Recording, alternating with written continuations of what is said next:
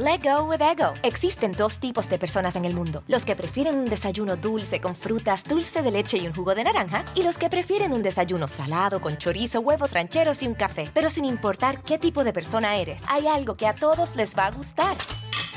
Los crujientes y esponjosos Ego Waffles. Ya sea que te guste un desayuno salado, con huevos o salsa picante encima de tus waffles, o seas más dulcero y los prefieras con mantequilla y miel. Encuéntranos en el pasillo de desayunos congelados. Lego with Ego. Con Verizon, mantenerte conectado con tus seres queridos es más fácil de lo que crees. Obtén llamadas a Latinoamérica por nuestra cuenta con Globo Choice por tres años con una línea nueva en ciertos planes al Nemery. Después, solo 10 dólares al mes. Elige entre 17 países de Latinoamérica como la República Dominicana, Colombia y Cuba. Visita tu tienda Verizon hoy. Escoge uno de 17 países de Latinoamérica y agrega el plan Globo Choice elegido en un plazo de 30 días tras la activación. El crédito de 10 dólares al mes se aplica por 36 meses. Se aplica en términos adicionales. Se incluye hasta 5 horas al mes al país elegido. Se aplican cargos por exceso de uso. Hola, ¿cómo les va? Me da muchísimo, muchísimo gusto saludarlos. Soy Felipe Cruz, el Philip. Sean todos ustedes bienvenidos. Dios mío, qué historia la que tenemos para esta noche. Ay, de esas historias que antes de empezar a contarla, ya hicimos 20 mil corajes. Ya, ya, ya miren, ya, ay, se pone uno hasta verde y se traba uno de tanto y tanto y tanto que dice uno, este tipo de historias no deberían de pasar, este tipo de historias deberían ya, o sea, de, de, de, haberse vivido la última y nunca más.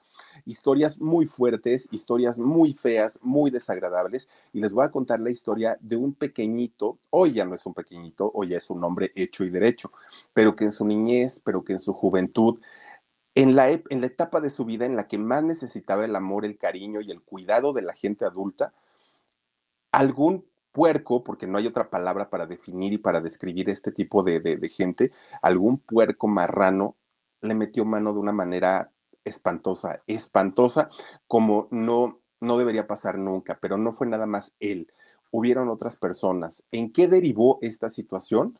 En que le destrozaron la vida, así de sencillo, le destrozaron la vida. Terminó en la indigencia, terminó en la vagancia, terminó comiendo de la basura. Les voy a platicar toda, toda, toda, toda su historia y créanme que es una historia muy fuerte. ¿Y por qué la vamos a platicar? No, no, no, no, no porque sea un orgullo y porque sea algo bonito. No, la vamos a platicar para justamente estar atentos y nunca permitir que este tipo de historias se repitan en la vida, porque todos, todos, todos estamos o estuvimos vulnerables y todos conocemos de nuestra familia, de nuestras amistades, a un pequeñito, a una niña, a un niño chiquito, y creo yo que el, el tipo de señales que dan estas personas tan puercas y tan asquerosas, debemos estar muy al pendiente para que nunca más vuelvan a lastimar a lo más preciado que tenemos en la vida, que son los niños con esa inocencia tan, tan, tan bonita. Así es que hoy, por favor, ojalá me acompañen a contarles esta historia tan fuerte que tenemos para esta noche. Vámonos con esta historia porque de verdad que está bien, bien buena. Este, este muchachito del que vamos a platicar el día de hoy, miren, ya tiene 54 años, no es una criatura, no es un muchachito, pero sí les he de platicar que su situación de salud actual es muy delicada, mucho, mucho, mucho, muy delicada. Está en una, en, en una condición en donde desafortunadamente cada día que pasa, su salud va mermando y su salud se va pagando cada vez más. Y era un muchacho, era un, un, chamaco tan lleno de vida, tan lleno de salud, tan lleno de energía, que bueno, causó, fíjense nada más, muchas envidias por un lado, pero por otro, a cuánta chamaca, y chamaco también, ¿eh? Se traía arrastrando la cobija. Si yo les digo el nombre, van a decir, ¿y ese quién es? Miren, Billy Ian Richard Hodgkinson. Es, es, el nombre real de este muchacho. Ahorita les voy a decir cuál es el artístico, qué fue lo que hizo, cómo vivió, dónde vivió. Bueno, este muchacho, fíjense que nace en una provincia que se llama Thunder Bay, allá en Ontario, en Canadá. Allá nace, ¿no? Y entonces, pues, eh, este muchacho nace en una familia súper religiosa, católica, pero súper religiosa, eh, todo el tiempo a misa, todo el tiempo con el padre. Bueno, eran de, ese tipo de familias en donde la mamá iba a ver al sacerdote para ver si les ayudaba a lavar la ropa, a cocinar, que estaban muy al pendiente de todo lo que requerían lo, los clérigos, ¿no? De ahí de la iglesia. Y además de todo, era una familia tan pobre, pero tan, tan, tan pobre, que fíjense ustedes que desafortunadamente para, para ella y para sus hijitos, pues era la única manera también de mantenerse. ¿Por qué? Porque los sacerdotes de pronto les daban pues alguna moneda o les daban incluso lo que quedaba de la comida para que se lo pudieran dar a sus, a sus hijitos. Bueno, pues este muchacho Ian crece en una, con, una situación de salud y, económica muy fuerte, muy lamentable. Entre los abusos del papá, que aparte del papá, fíjense que era trailero. El señor era trailero y manejaba un camión sototototote, pero resulta que el señor quería más a su trailer que a su mujer, que a sus dos hijas y que a su hijito. A los chamacos ni los pelaba, a la mujer menos. Lo único que le interesaba en la vida era su trailer. De ahí en fuera no le interesaba absolutamente nada. Ah, eso sí, y escuchar al Elvis Presley, eso que ni que todo el tiempo, el, papá de, de Ian, todo el tiempo escuchaba Elvis y era en eso se le iba su tiempo, ¿no? Y entonces cuando los niños interrumpían las actividades del papá, miren, el papá rapidito, miren, a bajarles el calzón y órale un par de chanclazos, ¿no? Y entonces así se las llevaba a las niñas y a los niños. Bueno, pues como sea, finalmente la señora era quien estaba a cargo de los tres hijos y obviamente, también del papá. Así era como empezó a vivir esta familia. Bueno, pues resulta que doña Edna, la mamá de estos muchachitos, era la que estaba pues a cargo de la educación y de toda la familia. Y para ella, para doña Edna, el no haber tenido la, el apoyo de un esposo, el apoyo de un marido, pues ella se refugió en el catolicismo, se refugia en los padres para que sean los, los sacerdotes quienes empiecen a educar a los hijos. El papá no estaba. Bueno, imagínense ustedes que un buen día el papá, de, o, sí, el papá de estos chicos o, el esposo de, de, esta mujer, de repente un día dijo, oye vieja, ¿sabes que voy a ir a hacer un viaje? Este, voy a ir lejos, entonces no me tardo, pues ahí cuando regrese me haces, ah, todavía le pidió unas albóndigas, me haces unas albóndigas y unos frijolitos y todo, regreso luego dijo esta señora doña Edna, sí, está bien, no te preocupes. Oigan, un día, dos días, diez días, veinte días, un mes, dos ya nunca regresó. El marido nunca regresó, se largó y ya pues, seguramente tuvo otra familia, seguramente pues eh, eh, empezó a hacer otras cosas y finalmente a la familia nunca la volvió a ver. Ahora, Ian, junto con su mamá, con doña Edna, eran los responsables también de trabajar y de tener que sacar adelante a sus hermanas. Imagínense ustedes de repente, pues, de por sí que no haya sido, pues, digamos, el gran apoyo el que el Señor estuviera viviendo con ellos, pero como sea, pues para algo les servía por lo menos. Resulta que no. Bueno, pues miren, obviamente caen en una pobreza que si ya vivían pobres, ya sin el papá, su pobreza fue más fuerte todavía. Dice María Estrada, buenas noches, Philip, te extrañamos mi sobrina Nancy y yo a seguir cuidándose. Gracias, María Estrada, y saludos a Nancy. Mandamos muchos besotes. Pues miren, fíjense que el, el hecho de que la, la señora Edna se haya quedado solita con sus hijos, empezó a tener una actitud sobreprotectora con los hijos, porque no quería que nadie los lastimara. Ella decía, es que ya sin mi marido, ¿qué tal que alguna fregadera les van a hacer a mis hijos? Y entonces doña Edna, ¿qué creen? Decía, en lo que yo me voy a trabajar, ¿dónde puedo dejar a mis hijos? ¿Dónde los dejo para que ellos estén un poquito más cuidados? Bueno, para esa época ya empezaba a ir a la escuela Ian, que era el mayor ya empezaba a ir a la escuela y resulta que este niño empieza a, ser, a crecer, pero empezaba a crecer de una manera descomunal, de una manera que, no todos los niños llegaban a la estatura que estaba este muchacho y apenas estaba en, iba a entrar a la primaria pues empiezan a hacerle burla sus compañeritos de la escuela. Oigan, le apodaban el monstruo, y le apodaban el monstruo porque estaba grandote, pero además de todo, era como si este muchacho hiciera algún tipo de, deporte porque tenía, miren, su cuerpazo y él estaba muy chiquito. Bueno, estaba grande para, para la edad que tenía. En realidad, Ian lo que él quería, pues era ser un niño normal. Como vivían en Canadá, le encantaba el hockey, el hockey sobre hielo. Y entonces se empieza a meter al deporte y ya no pelar a sus compañeros que lo ofendían tanto y que le decían pobre, fregado, jodido, este naco, bueno, le decían de todo, porque además iba con su ropita rota, sus zapatitos rotos y pues obviamente no estaba al nivel de, de sus demás compañeros, era el objeto de la burla de casi todos sus compañeritos. Bueno, pues este niño para ese momento, Ian, todavía era muy inocente, todavía era un muchachito que, pues dentro de todo lo, lo, que él escuchaba, de, de, maltratos, de insultos y de todo, pues decía, yo no entiendo por qué me tratan así, pues si yo soy normal, él se sentía normal, Ian.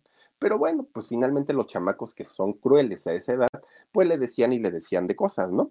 Miren, resulta que de repente un día estaba la señora, este, doña Edna, pues muy preocupada porque decían, ¿dónde voy a dejar a mis hijos para que no les vayan a hacer nada? Porque yo me voy a trabajar todo el día y se quedan solos en la tarde cuando llegan de la escuela.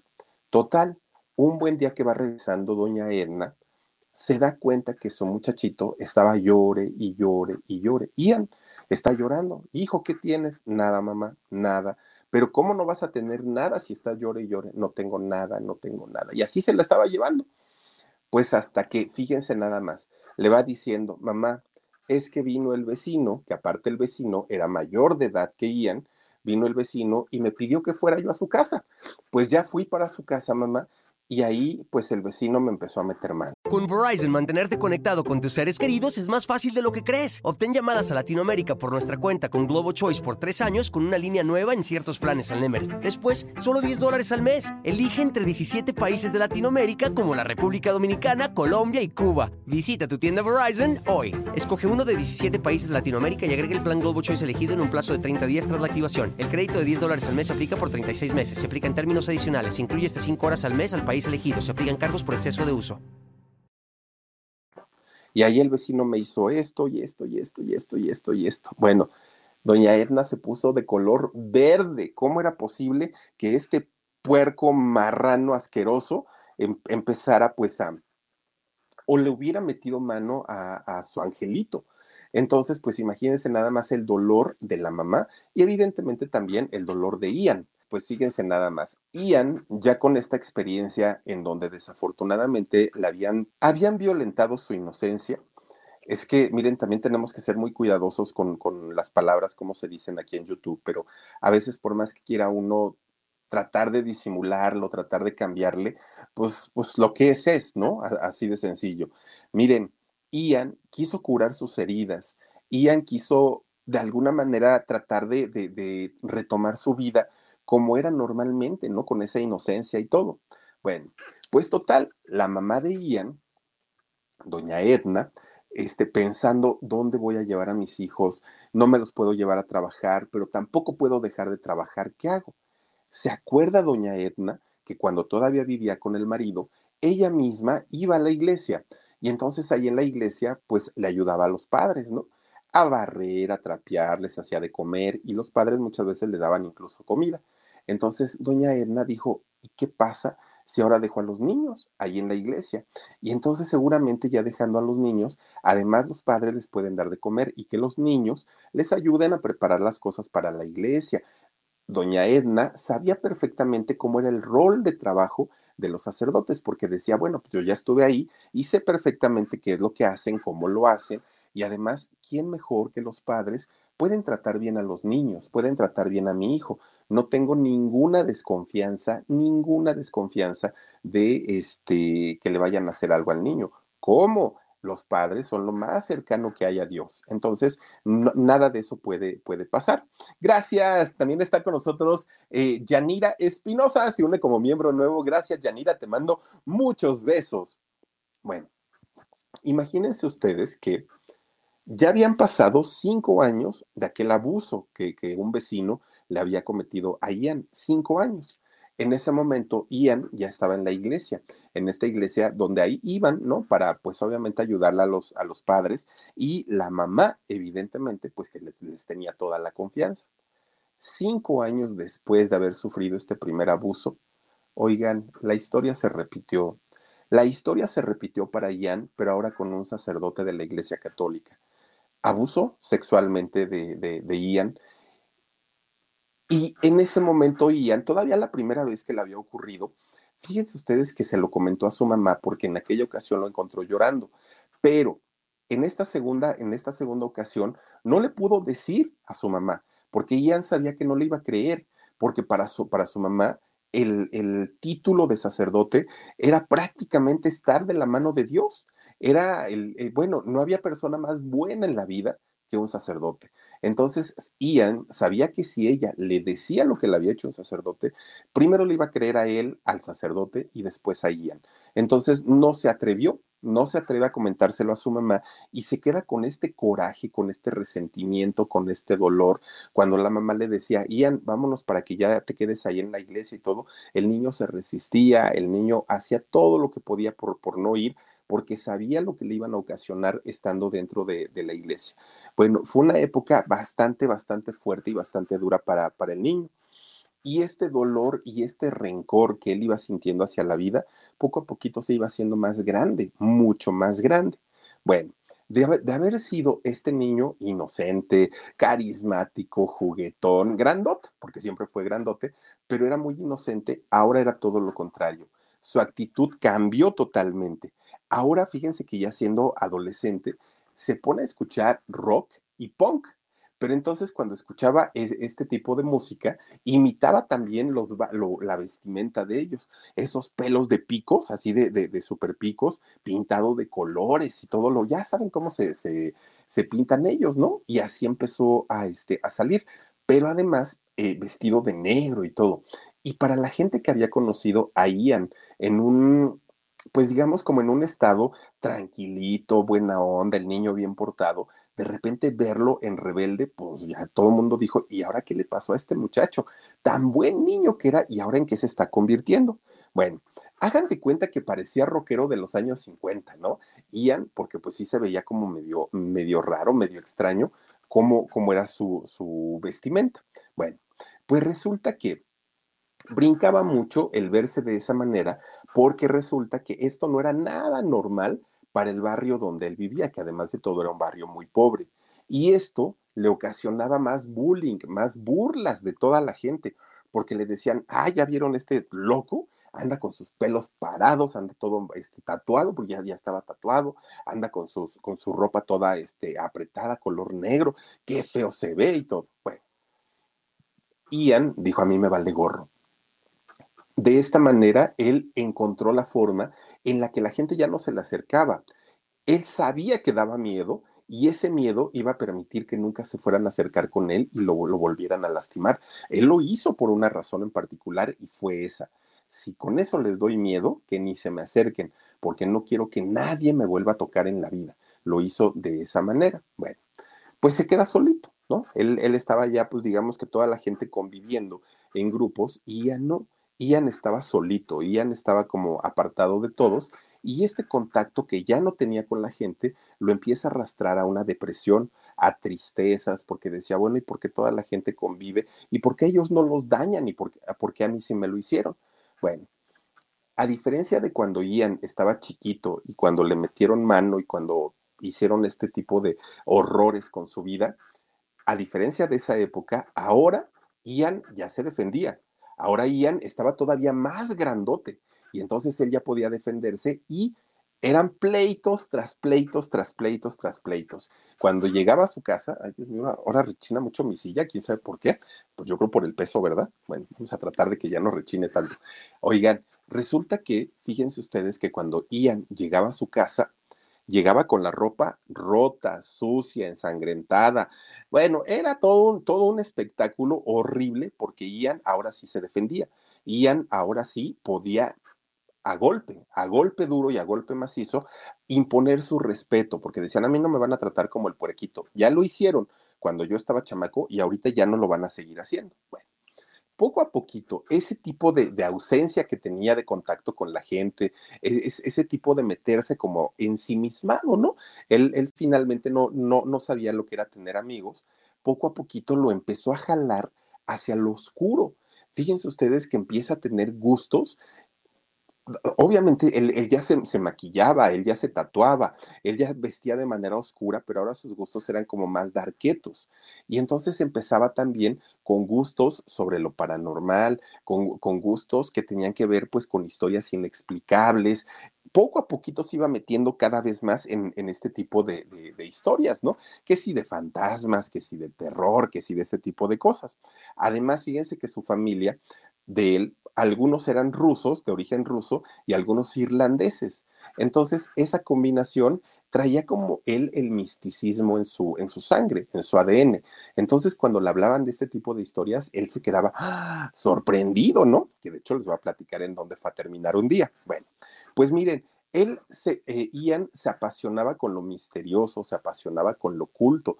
Y si a eso le suman su, su manera de vestir, su manera de, de, pintarse, de peinarse, de todo, pues claro que imponía miedo, ¿no? En, en aquel momento.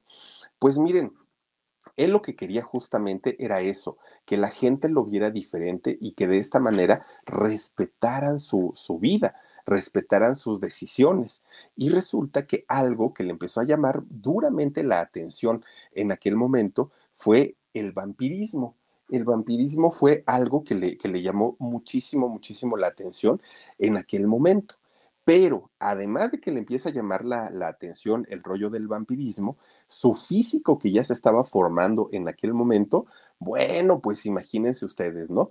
Era grandote. De hecho, él mide actualmente un metro con 90 centímetros. Es un hombre bastante, bastante alto, pero además de todo, un hombre fornido, un hombre muy, muy, muy, este, grandote, muy grandote y muy trabado. Pues miren, de repente alguien que lo vio le dijo, oye, Ian, ¿por qué no te vienes otra vez a jugar hockey con nosotros? Porque en el hockey, pues es un deporte de contacto violento. Vente para acá. Bueno, él dijo, sí, está bien, ¿no? Me voy a jugar hockey pero en realidad a él no le apasionaba y no le gustaba tanto, tanto, tanto el hockey. En realidad, si algo le gustaba, era la lucha libre.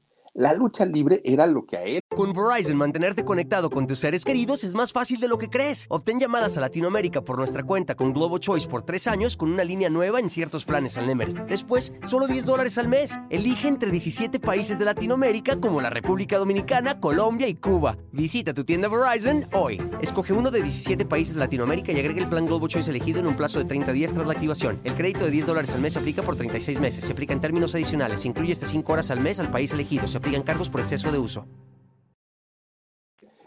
Le fascinaba, pero le fascinaba de verdad. Y había, allá en Canadá, fíjense que había un, luchador que allá en aquella época era muy famoso, muy conocido. Kenji Muto es el nombre de, de este eh, luchador.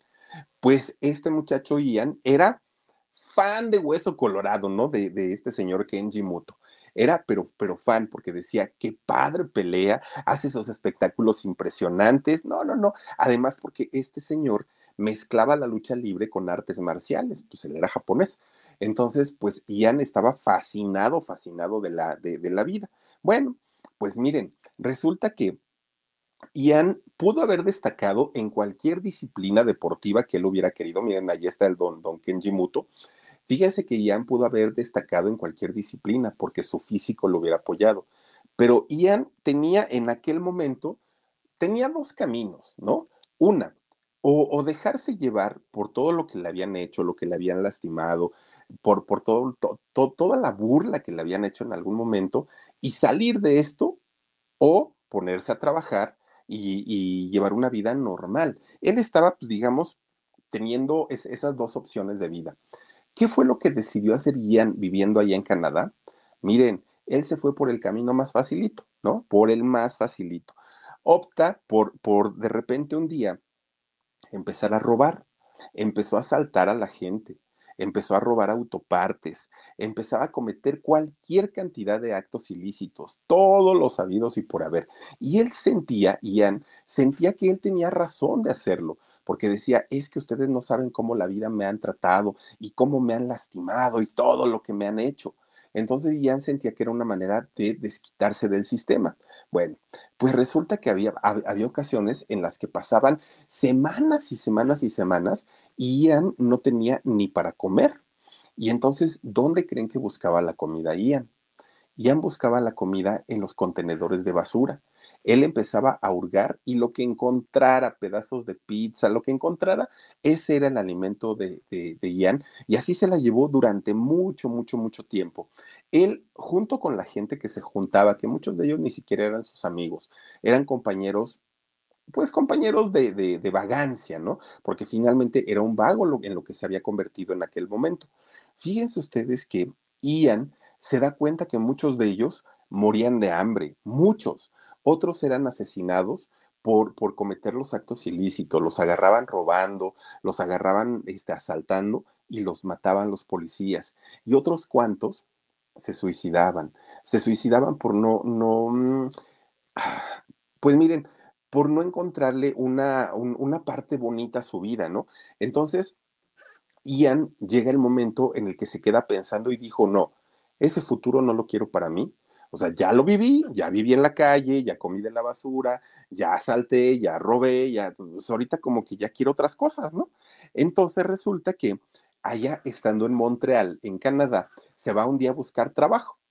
Y pues lo ven todo mugroso, lo ven grandote, tatuado, pues dijeron, ay Dios mío, ¿y este qué? Pues total, alguien le dijo, mira chamaco, allá por allá lejos está una, este, una arena de lucha libre. ¿Por qué no vas y, pides trabajo allá con ellos? La arena de Montreal. Bueno, pues ahí tienen que llegó a la arena este muchacho Ian y le dicen, sí, sí, sí, sí, sí, vente a trabajar aquí con nosotros, pero vas a barrer y vas a trapear. Y dijo él, sí, sí, sí, yo no tengo ningún problema, yo lo hago, ¿no?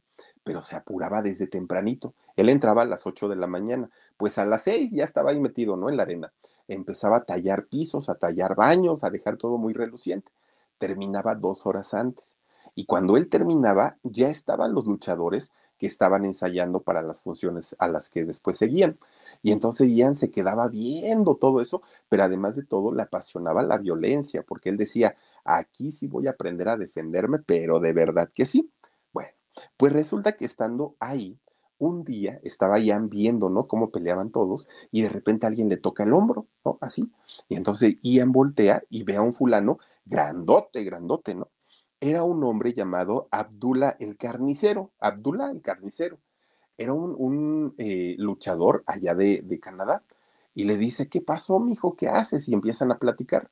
Y entonces Ian le dice, no, pues es que yo estoy viendo aquí nada más a ver si aprendo cómo hacerlo, me, me gusta mucho y todo. Pues fíjense que este señor le dice, ¿y a qué hora sales de trabajar? No, yo ya salí, dice, yo salgo a, a las seis, pero ya terminé porque entro dos horas antes y ya estoy aquí este señor, eh, Abdullah el carnicero, le dice a, este, a Ian, vente al gimnasio, yo te voy a preparar, yo te voy a, este, a dar todas las herramientas para que puedas empezar a luchar. Y dijo, sí, ¿no? Este Ian. Bueno, pues ahí tienen.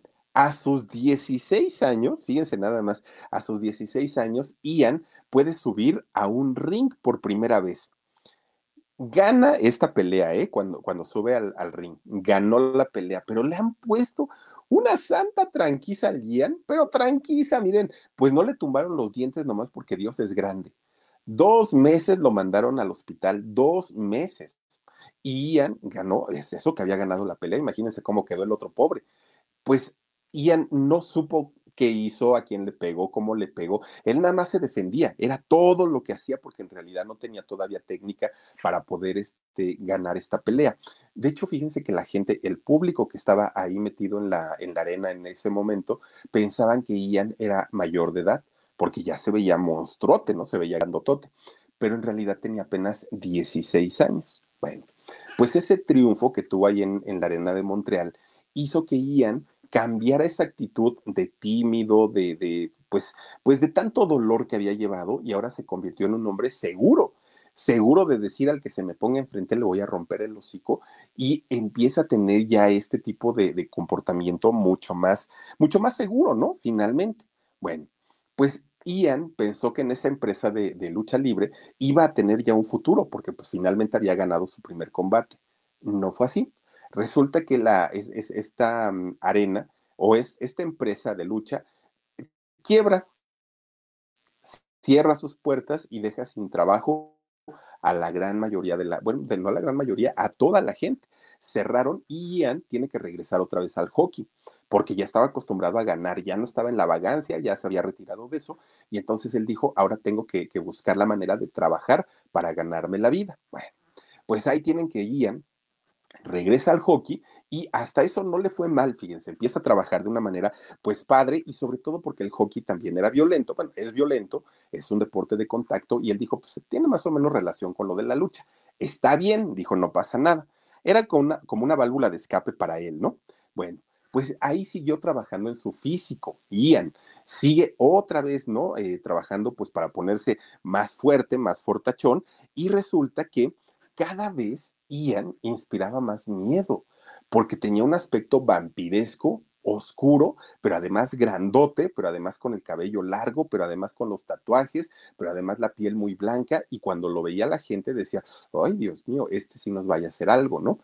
toda la gente empezaba pues obviamente a tener ese como, como respeto para Ian y era lo que él buscaba, este, eh, que este aspecto le daba. Bueno, pues resulta, fíjense, un día llega a sus manos una novela, un libro, llega una, una novela que se lo regalan y entonces él dice, este Ian, pues lo voy a leer y a ver qué tal, ¿no? A, ver qué, qué, tal resulta. Este libro era el de Drácula, ¿no? El de Black Tape. Y, y entonces resulta que lo empieza a leer El Empalador.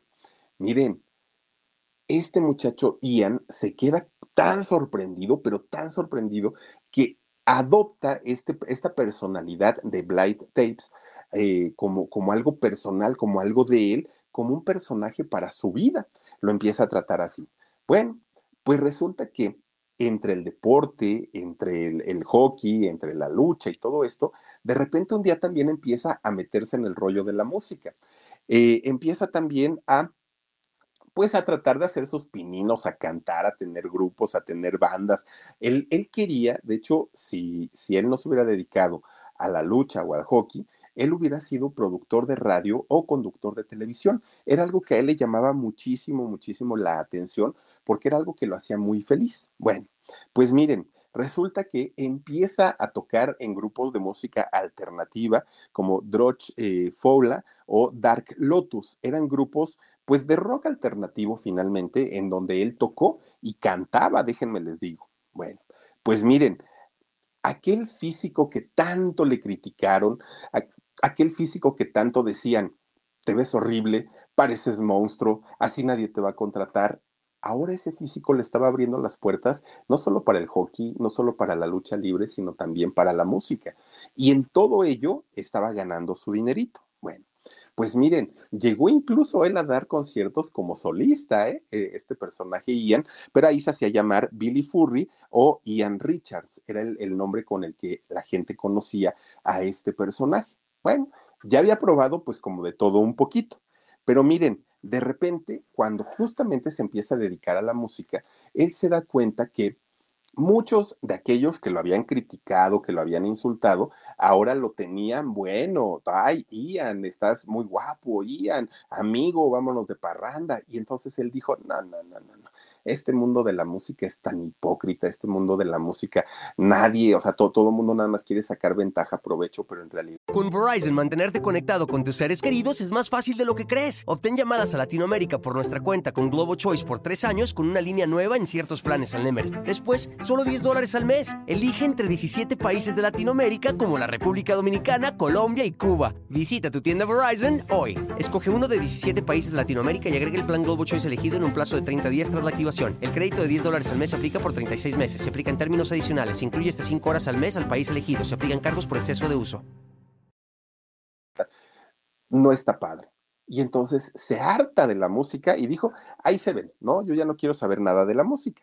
Bueno, porque él pensaba que toda la gente era falsa, que toda la gente era interesada y era algo que él no estaba dispuesto pues a soportar. Bueno, pues resulta que de repente un día, fíjense que Ian dijo, pues aquí en Canadá como que ya hice muchas cosas, aquí en Canadá como que, pues como que ya, ya, ya, ya, ya la aprendí, ¿no? Ya canté, ya bailé, ya luché, ya estuve haciendo varias cosas, pues como que voy a hacer ahora otro, otro tipo de actividades. De repente un día cruza la frontera sur y llega a Estados Unidos.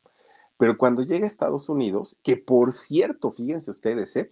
eh cuando, cuando llega a, a Estados Unidos, Ian, pues no tenía otra vez trabajo, no conocía a gente, estaba la cosa pues bastante, bastante este, complicada.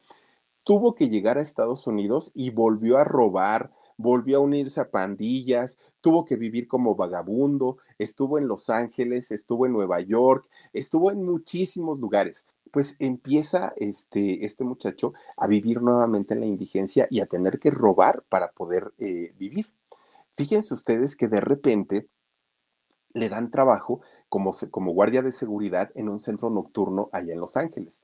Y en este centro nocturno tuvo la oportunidad de conocer a muchos famosos, muchos, desde un Brad Pitt, desde un Sylvester Stallone, mucha gente, ¿no? Mucha, a los músicos de Madonna, de Cher, gente muy, muy, muy importante empezó a tratarlos. Y después ahí mismo se entera que había un grupo de gente que les encantaba el vampirismo, que el vampirismo era como su fuerte. Y entonces él dijo, yo me quiero meter ahí, yo quiero estar en el vampirismo, en este grupo. Entonces entra y en este grupo estaba Johnny Depp, entre, entre algunos otros famosísimos. Ahí se la pasó. Bueno, pues resulta que fíjense, en este bar en donde pues estaba el rollo del vampirismo y todo esto, y que él también estaba ya haciendo la seguridad, de repente veía las fiestas, pero fiestas de verdad fuertes que se armaban en las zonas VIP de, este tipo de bares. Le tocó ver cantidad de orgías, pero así tremendas, tremendas, de todos contra todos. Era muy, muy, muy fuerte. Y miren que él traía una mentalidad muy abierta, pero él se quedaba sorprendido de todo lo que veía en, este tipo de lugares, ¿no? Bueno, ahí fue cuando finalmente Ian cae en, en los excesos cae en sexo, cae en drogas, cae en alcohol, cae en absolutamente todo, todo, todo. Ian prueba de una manera pues muy fuerte, muy, muy, muy fuerte todas estas situaciones. Bueno, de repente un día Ian dijo, ay, yo ya no quiero venir a este lugar porque de verdad que sí están como muy locos, dijo él. Y entonces una de sus amiguitas que tenía le dijo, oye, Ian, fíjate que hay un grupo bien bueno que de hecho están nominados para el Grammy. El grupo se llama Milli Vanilli. Y este grupo, no, hombre, son buenísimos. Cuando Ian entra a trabajar de seguridad con ellos, dijo, ay, estos a poco cantan si ni pueden hablar. No, que sí, que son bien buenos y que tú vas a ver y no sé qué, no sé cuánto. Bueno, desde ahí Ian se dio cuenta que los Milli Vanilli, que uy, fueron un escandalazo en los 90, porque miren que les entregaron su Grammy y ellos nunca cantaron, nunca cantaron. Siempre hacían su playback y era un grupo de muchachos los que cantaban en realidad, los que habían grabado los discos, pero pues con ellos trabajó el mismo Ian como, como seguridad, que fue un fraude este grupo y fue muy sonado, ¿no? Porque pues las compañías disqueras querían castigarlos justamente por engañar al público, por engañar a la gente, que no se pasaran de listos porque ellos nunca cantaron. Bueno, deja de, trabajar este Ian con estos tracaleros, porque pues en realidad ni eran cantantes, y resulta que dijo, llora de que voy a trabajar. Pero para ese momento Ian ya estaba así, miren, pero con unos brazototes, unos músculos, unas bolas por todos lados, y que lo empiezan a contratar como golpeador oficial, a Ian. Ay, mira que tal persona me debe droga, entonces ve y rómpele su mandarina y que te pague lo que me debe. Ay, ¿qué tal no pagó el copel? Tú ve y cóbrale. Ay, ¿qué tal este no pagó la tanda? Tú ve y cóbrale. Oigan, se convierte en golpeador profesional, pero se daba cuenta que muchos de sus compañeros que también se dedicaban a eso, mataban, ¿no? Porque no era nada más el rollo de cóbrales. Cuando no había ya una, una respuesta positiva para la deuda, tenían que, que, matar y ahí fue donde Ian dijo, no, no, no, yo sí los golpeo, les pateo sus espinillas, ¿no? Les doy sus coscorrones, todo, pero no voy a matar a nadie. Y entonces pues dijo, pues con la pena, me va muy bien, me pagan muy bien, pero yo no voy a estar ahí teniendo que, este, que, que, que, estarle cobrando a la gente, porque ni es mi dinero, o sea, pues que les cobren a los que les prestaron, yo la verdad pues no, no, este, no soy así. Bueno, pues resulta que fíjense ustedes que muchos de sus compañeros, muchos, vean nada más cómo cobran estos, ¿no? Fíjense que uno de sus compañeros de, de, de golpes, ¿no? De repente un día que también a este compañero le gustaba lo de los vampiros, le apasionaba el tema de los vampiros. Y Ian ya tenía sus tatuajes de vampiros y todo. Entonces le pregunta, oye Ian, ¿a ti te gusta el rollo de los vampiros? No, pues que sí, te voy a regalar un libro. Léelo, porque está bien bueno, bien, bien, bien bueno. Entrevista con el vampiro se llama el libro. Ian se pone a leerlo y ahí fue donde dijo, no, definitivamente yo soy un vampiro. Me encanta, me identifico, me siento cómodo, es algo que disfruto mucho. Bueno, pues total, fíjense nada más que ahí fue cuando ya empezó a acercarse a los diferentes clubes que este, pues tienen este, esta temática, ¿no? De, los vampiros, se compró su chamarrita, todo ya en su vida era este, pues eh, lo que tenía que ver con, con los vampiros. Bueno, pues resulta que de repente, este Ian ya estaba a punto de nuevamente caer en, en, el vicio, en el ocio, en la vagancia, estaba a punto, a punto, a punto. Y de repente, un día estaba en su casa viendo, viendo la televisión y tomándose una cerveza. Pues resulta que lo que estaba pasando en la televisión era nuevamente la lucha libre. Y Ian dijo, híjole, está tan bueno la pelea, el combate, pero pues yo ya no me voy a dedicar a eso. Qué pena porque creo que sí, era bueno para eso. Bueno, siente que, que las venas se le vuelven a llenar de sangre, ¿no? Se sentía vivo de ver este, es, esta pelea. Bueno, pues resulta que se acuerda que cuando él vivía en Canadá, la gente le decía, Ian, si tú quieres dedicarte de verdad a la lucha libre, te tienes que ir o a Japón o a México, porque ahí es en donde Ay, bueno, la gente ama la lucha libre y es un deporte, no es nada más un entretenimiento, es realmente una disciplina y es un deporte. Pues Ian dice, pues si ya estoy aquí en, en Estados Unidos, ¿qué tanto me va a quitar irme para, para México? Creo que sí me puedo yo cruzar para allá. Y ahí tienen, que se cruza la frontera para México. Miren, traía 60 dólares en la bolsa, Ian. Pero ¿de dónde creen que traía esos 60 dólares? Bueno, este muchacho loco, para poder llegar a México, se mete a una tienda, así como tipo Oxxo, se mete a una tienda, asalta la tienda, le quita los 60 dólares y dijo, ahora sí ya me voy para México. Todavía llegó con dinerito robado para acá. Bueno, pues miren, se trepa al avión, llega a la Ciudad de México y cuando llega, él venía con mucho miedo, porque él conocía Canadá, él conocía Estados Unidos, pero México sabía perfectamente que pues es, no es tierra fácil, México es un país muy noble, pero si no lo conoces, obviamente, pues tenle su respeto, ¿no? Como en la mayoría de los lugares. Y entonces dijo, ¿dónde me voy a quedar? ¿Dónde, dónde, dónde? Llegando al, aeropuerto, le dan un folletito con todos los lugares turísticos por conocer aquí en México y encuentra el Ángel de la Independencia. Entonces vio, había una foto del Ángel de la Independencia de noche y se da cuenta que estaba totalmente iluminado. Dijo, ay, ahí no me pueden hacer nada se fue a dormir al Ángel de la Independencia. Ahí finalmente este muchacho.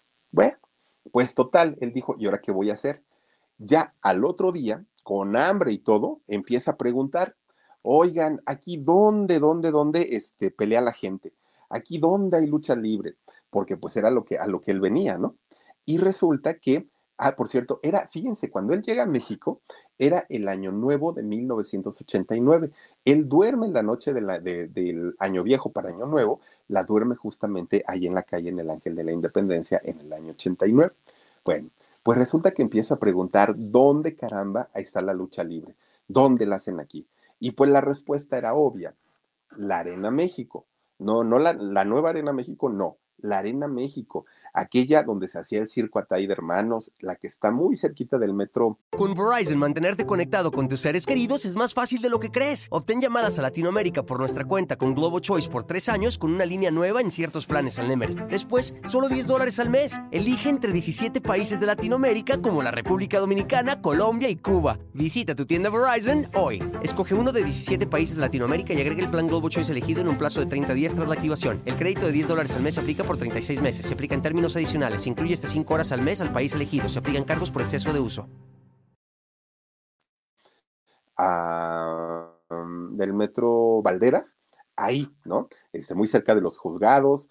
Un lugar que en aquellos años, bueno, la Arena México era la Arena México un lugar maravilloso y en donde se pelearon la gran mayoría de, los combates entre los mejores luchadores de la historia, ¿no? La gran mayoría, la Arena México y la Arena Coliseo que la arena Coliseo que está en el centro era más para box y la, la, de lucha libre era justamente la Arena México, un lugar maravilloso. Bueno, cuando llega finalmente a preguntando, porque aparte no hablaba bien español, cuando llega a la Arena México, dice, yo vengo a buscar trabajo. Lo que me pongan a hacer, no importa, no importa, pero yo quiero trabajar aquí en la Arena México.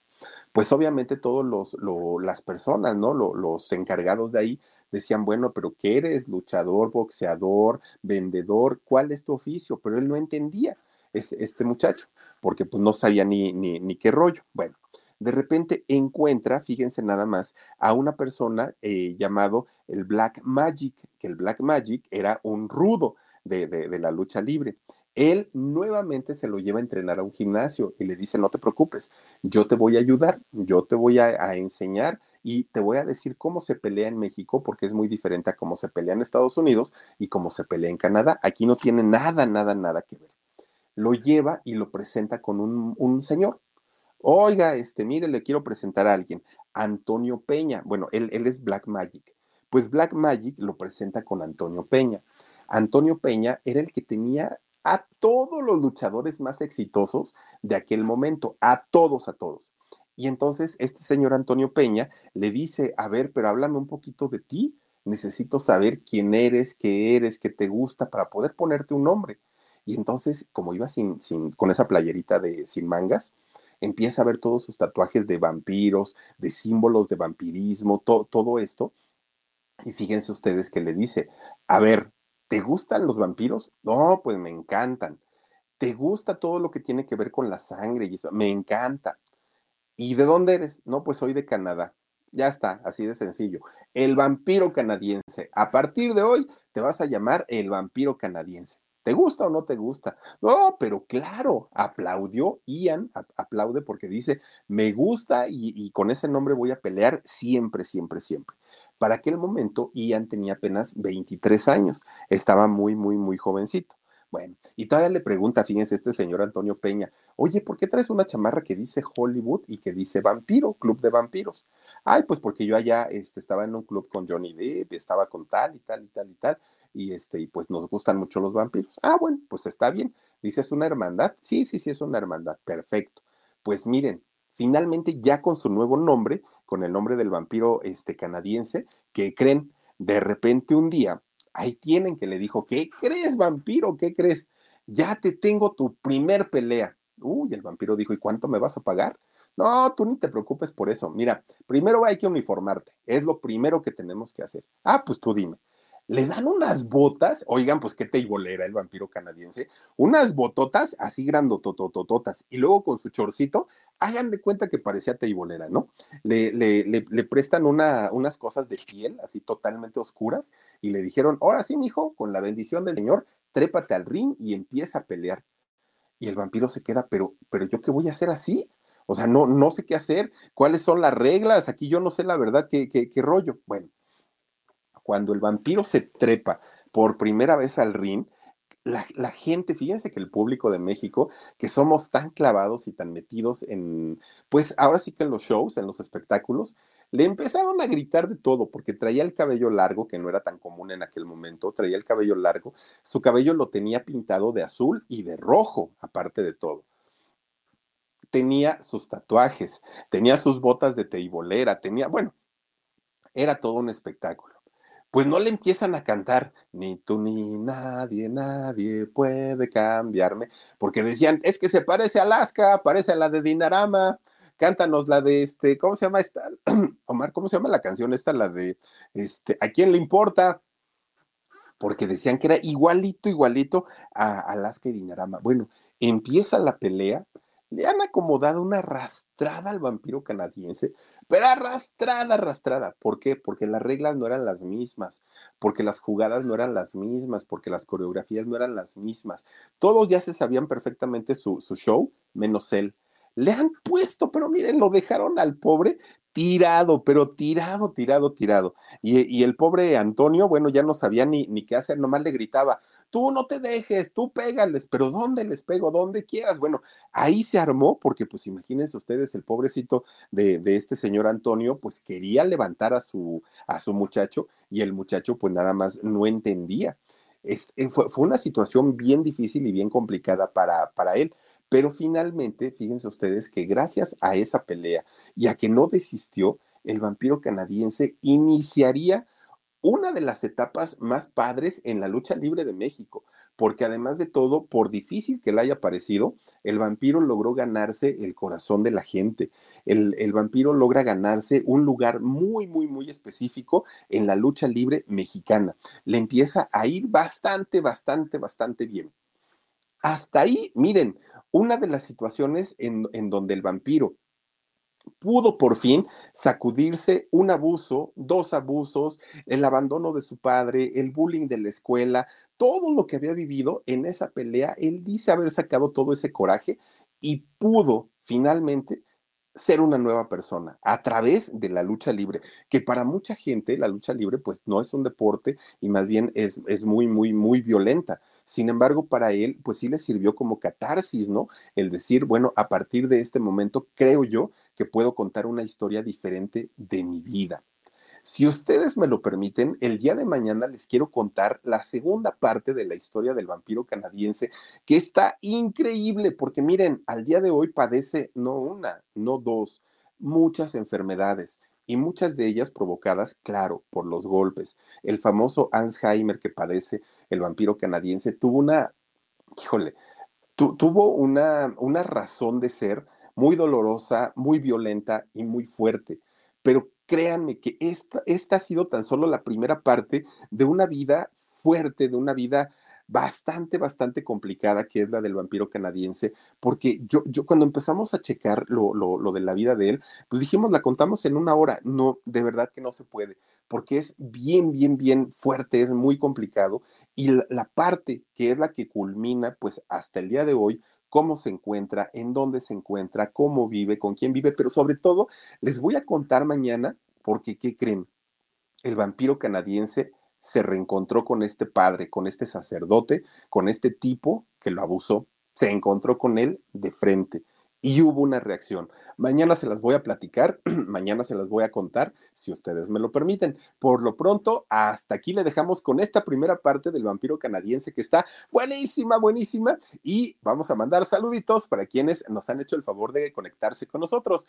Rosa González dice, saludos Philip desde Corea, órale, qué gusto verte bien, dice, y que el pinche COVID no te hizo nada. Besos a ti y a Lomar. Gracias, Rosita besos y saludos hasta Corea. Ay, Dios mío, ahora que anduvimos por Corea, fuimos a comer a un restaurante eh, peruano tan delicioso, tan delicioso. Saludos a toda la gente. Fuimos al, a, no sé si así se llama el barrio, pero Gam Gam Style, ahí donde cantaba el este, el, ¿cómo se llamaba? Spy, Spy. Sai, ¿no? Sai se llama. Wendy, Wendy Kamal dice, qué bueno verte bien, Philip, cuídate mucho. Gracias, Wendy. Besos para ti. Spy. Gracias también por aquí, a ver, a ver, a Robin, Robin G.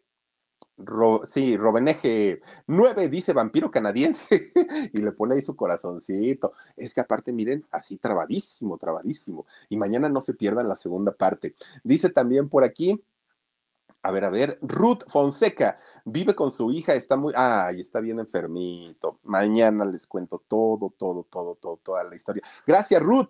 Gracias también a Judith García. Dice, abrazos, Philip, te quiero, me da mucho gusto verte. Gracias también para ti, mi queridísima Judith. Magali Franco dice, Philip, qué gusto verte recuperado. Pues ahí vamos, Magali. Todavía con, me cuesta un poquito, pero ya, ya, ya ahí vamos. Mariposita Roja dice, hola, Philip. Dice, qué bueno verte mejor. Gracias, Mariposita. Déjenme decirles que yo era fan de las mariposas y cuando estaba chiquillo me iba a corretear mariposas y una vez casi me pierdo. Ya no me encontraba mi mamá. Ay, el chamaco correteando las mariposas. No, qué a gusto.